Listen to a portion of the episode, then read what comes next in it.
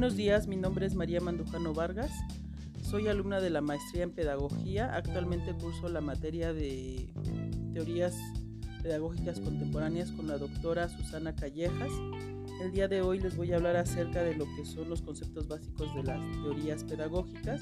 Entonces, por lo cual vamos a decir que es una teoría, es un conjunto de constructos o conceptos interrelacionados también hay definiciones, preposiciones que se presentan desde un punto de vista sistemático de los fenómenos mediante la especificación de eh, las relaciones entre sus variables con el propósito de explicar dicho fenómeno, fenómeno y predecir lo que puede pasar en el fenómeno.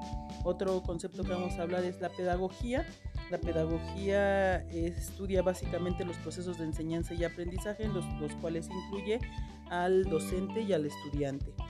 El punto de reflexión de la pedagogía es la formación del ser humano, por lo cual se vincula con el tipo de ser humano y sociedad que se persigue alcanzar. Eh, conforme han ido pasando tiempo y, y los años, los procesos de enseñanza y aprendizaje se han ido replanteando, por lo cual la pedagogía se ha ido modificando, acoplando y resignificando a lo largo de la historia. Otro concepto que debemos tomar ahora sí es la teoría pedagógica.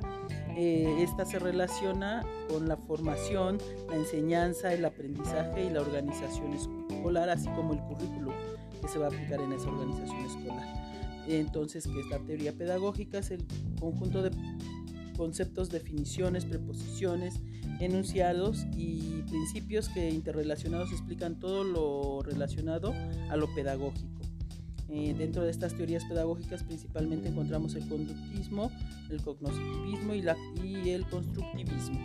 Otro concepto que debemos tener en cuenta son los modelos pedagógicos. Estos se consideran elementos esenciales en el desarrollo de la educación plantean un conjunto de habilidades idóneas que debe presentar un individuo en sociedad y se centran en la relación entre el maestro y el estudiante directamente en el aula.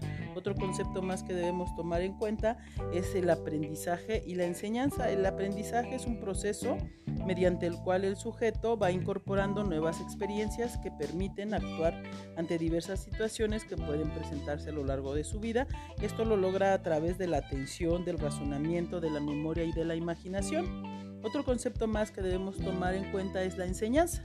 La enseñanza, a fin de cuentas, este, son estrategias que adopta la escuela para cumplir con su responsabilidad de planificar y organizar el aprendizaje.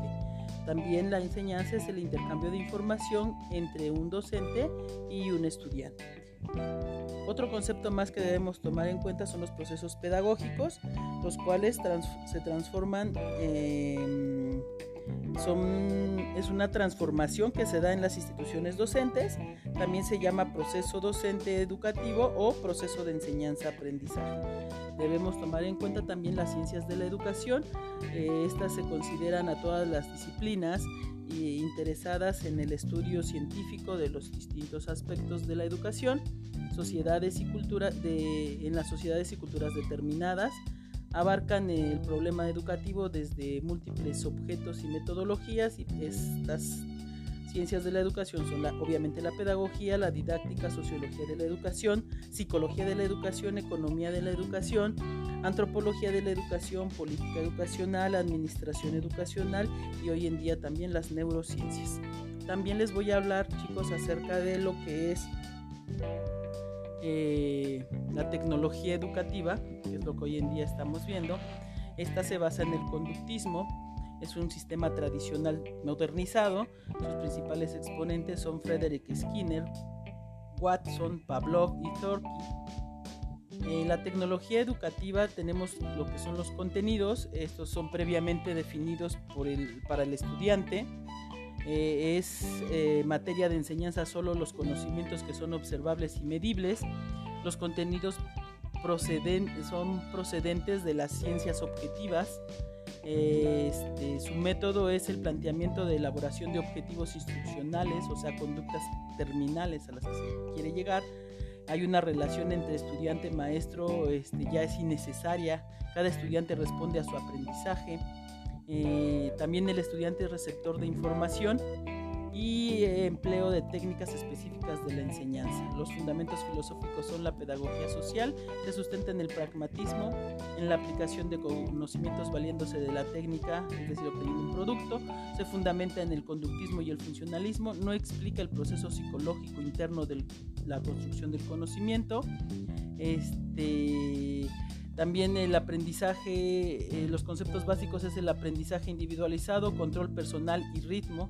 El estudiante debe salir diferente como entró al curso, predominio de la práctica pedagógica. Los objetivos están concentrados en conductas observables y mesurables, eh, son evaluables para su reforzamiento y finalmente la evaluación está en función de los resultados tomando como referencia los objetivos planificados por el docente previamente. Esto sería todo. Agradezco su atención. Buenas tardes. Hasta la próxima.